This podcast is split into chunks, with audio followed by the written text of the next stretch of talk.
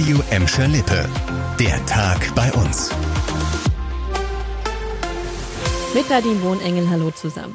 Im Kampf gegen die Corona-Pandemie müssen wir uns ab heute auf neue Regeln einstellen. So dürfen Arbeitgeber ihre Mitarbeiter in Schulen, Heim und Kitas fragen, ob sie geimpft sind.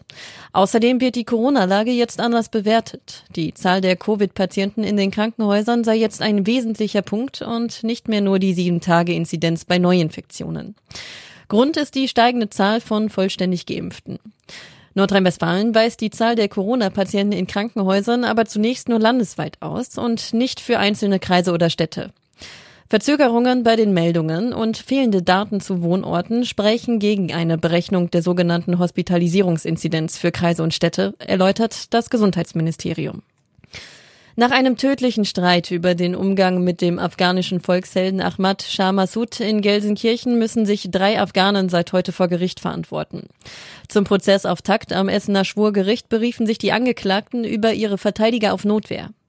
Die Anklage lautet auf Mord und Mordversuch. Mitte Januar sollen die drei Männer einen 19-Jährigen erstochen und einen weiteren Mann schwer verletzt haben. Auslöser war laut Gericht ein Streit darüber, ob man sich auf den afghanischen Nationalhelden Massoud berufen dürfe, der vor rund 30 Jahren Widerstand gegen die Taliban geleistet hat. Seine Grabstätte war Anfang September von den Taliban zerstört worden. Der Abriss des maroden Hochhauses an der Schwächerter Straße 38 in Gladbeck geht weiter voran. Bis November soll der Schandfleck in Renfort Nord Geschichte sein. Der Runde Tisch Renfort Nord hat heute zur Abrissparty eingeladen. Gut 150 Anwohner und Interessierte sind heute gekommen, um den Abriss zu feiern. Und um sich ein kleines Stück Gladbecker Geschichte mitzunehmen. Wer wollte, konnte sich einen Stein der Schrottimmobilie als Andenken mit nach Hause nehmen.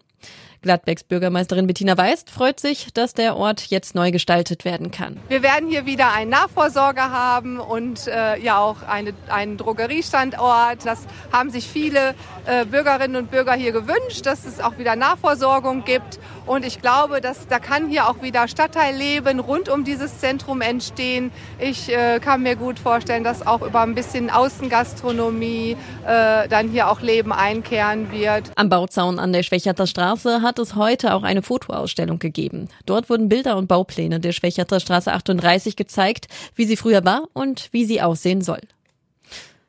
Das Unwetter hat heute Morgen mehrfach die Feuerwehr Bottrop auf den Plan gerufen. Insgesamt zehnmal mussten die Einsatzkräfte in Kirchhellen ausrücken.